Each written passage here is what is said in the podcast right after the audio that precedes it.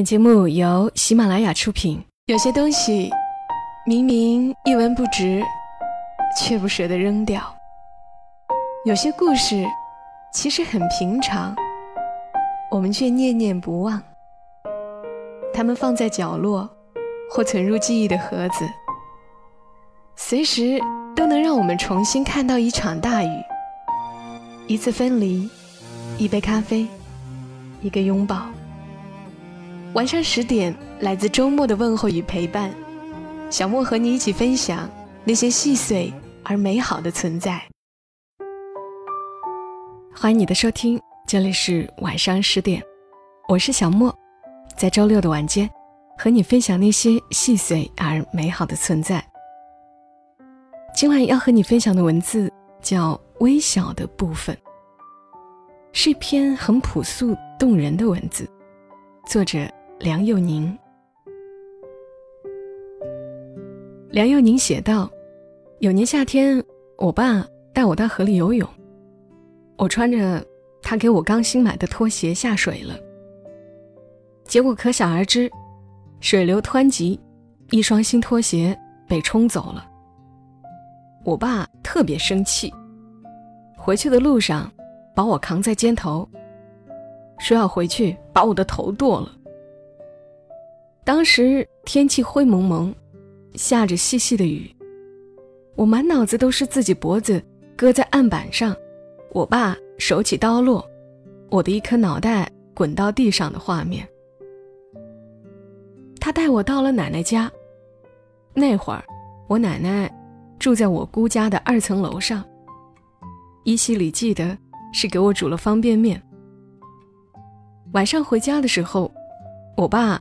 要带我走，而我还沉浸在他要砍了我的头的氛围当中，直截了当说：“我不回。”那一晚住在奶奶那，得以免了砍头之罪。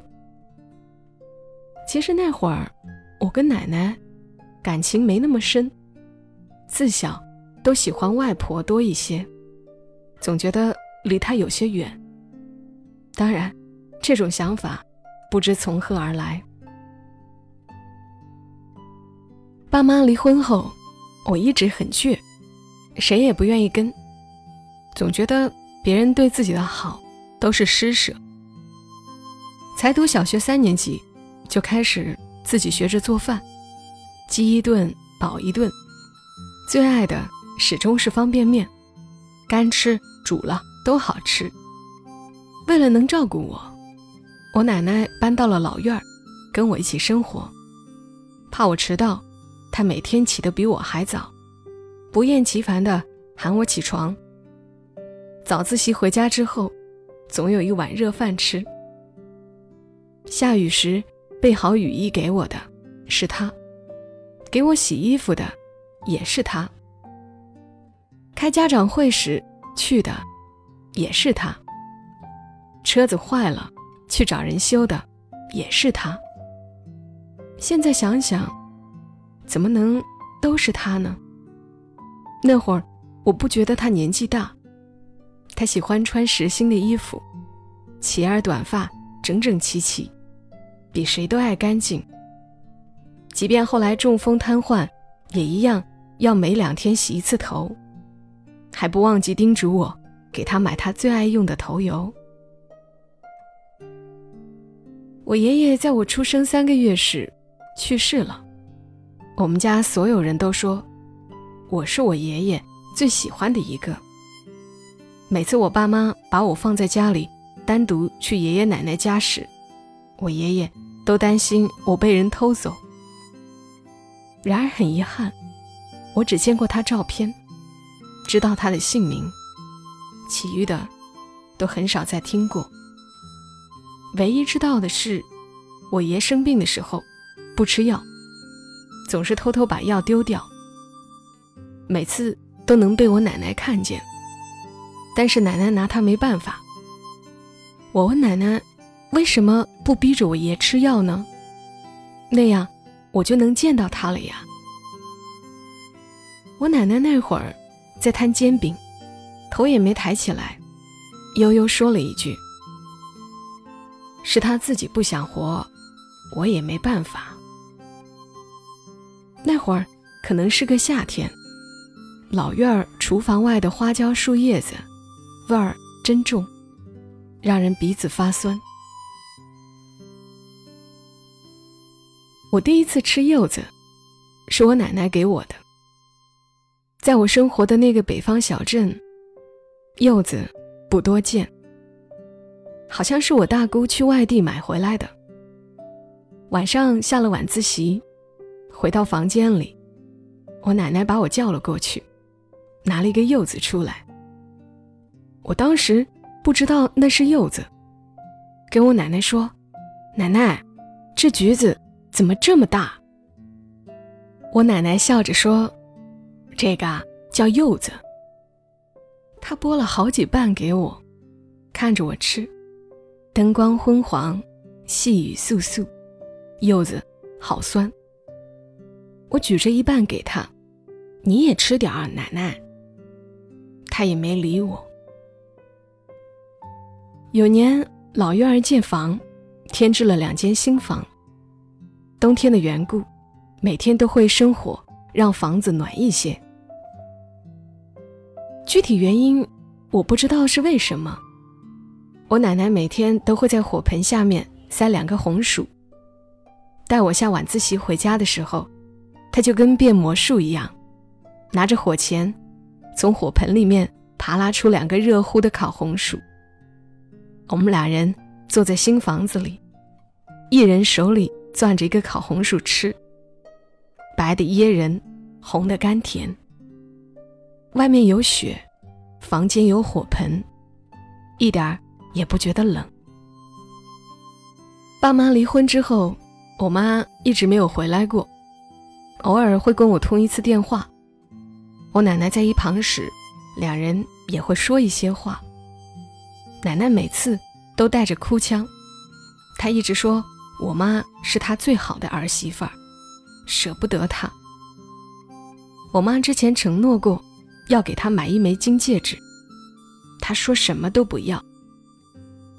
跟我爸离婚的第二年，我妈打了两千块回来，让我爸去给我奶奶买一枚金戒指。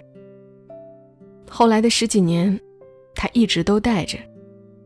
有好几回，他操心自己的后事儿，跟我说：“这戒指是你妈给我买的，等到我没了以后。”这戒指，我留给你。那枚戒指，我当然没要，随着他入土为安了。我生活的那个北方小镇，每年一到秋天，就刮起小风，可谓妖风阵阵了。我家门口种了两排杨树和冬青，风就跟着又大了一些。我自小身体素质没那么好，一到入秋就咳嗽。我奶奶不知道从哪里找来的偏方，三四颗大葱头，在勺子里放上白糖和油，打个荷包蛋进去，这样放在一块儿，葱头须奇脆无比，荷包蛋也好吃。其实没吃几次，咳嗽便见好了。然而 A B 血型的我。是个嘴馋的小人儿，假装咳嗽了好久，就是为了吃一口我奶奶做的那个偏方蛋。他可能知道，但也没有拆穿我。其实我是个胆小的主。有年我奶奶的朋友去世了，他家儿子过来报丧，让我奶奶和另外一个邻居的奶奶帮忙换衣服。我堂弟和堂妹。踮着脚在窗外看，而我躲得远远的。一直以来，但凡有白事儿，我是能不去就不去，并且找各种理由推辞。每次听到谁过世了，我的心都要比平时跳得快，并且噩梦连连，闭上眼就能看到那人。奶奶去世时，是在我成年后第一次正式的第一个人。他躺在水晶棺里，如同睡着了。那刻，竟然一点也不觉得害怕了。我知道，人生有聚有散，只是没想到，临了没能见到最后一面。每年清明时，我都会去买上一大堆纸钱烧给他，断续喊着他的名字，让他取钱，不够了跟我说。其实我不知道他听不听得到。有时候我甚至觉得这种行为只是自我安慰罢了。遗憾当然是有的，他活着的时候没花过我的钱，还总为我操心。他走了，我没能见上他最后一面，不知道他是不是和我一样抱有遗憾。在他一众孙子孙女里。他对我付出心血最多，而我最野，总是在外，一年也难以见上一面。有一天晚上，我梦见他了，梦里他身体健朗，坐在我家门口的那棵紫藤萝树下。紫藤萝开封了，他穿着一件灰色的半袖，手里拿着一把扇子，远远的。朝我看了一眼，冲我盈盈一笑。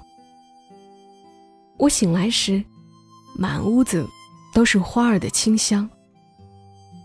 我不觉得是幻觉，我知道，那是他来看我了。有一回，我和姐妹儿讨论人去世后会去哪里。我说肯定会有另外一个空间，他们就在等着我们呢。我们一定会再见的。我姐妹儿却说：“我觉得，可能没有另外一个空间，但是他们一定是变成了另外一种物质，作为微小的部分，存在在我们的身边。可能是一阵风，也可能是一滴雨。我知道，是你，不是风。”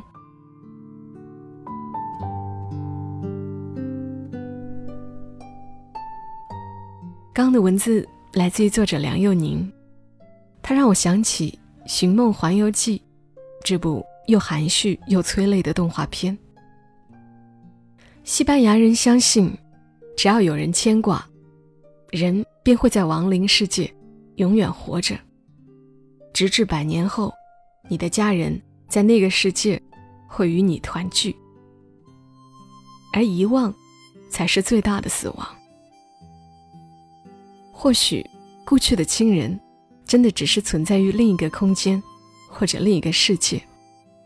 只要我们记得他。好了，谢谢你来听到我的声音。这里是晚上十点，周六的晚间，和你分享那些细碎而美好的存在。我是小莫，收听小莫更多节目，请你在喜马拉雅上搜索“小莫幺二七幺二七”，添加关注，或者在微信上搜索我的公众号“默默到来”。沉默的默，娓娓道来的到来。小莫在深圳，和你说晚安。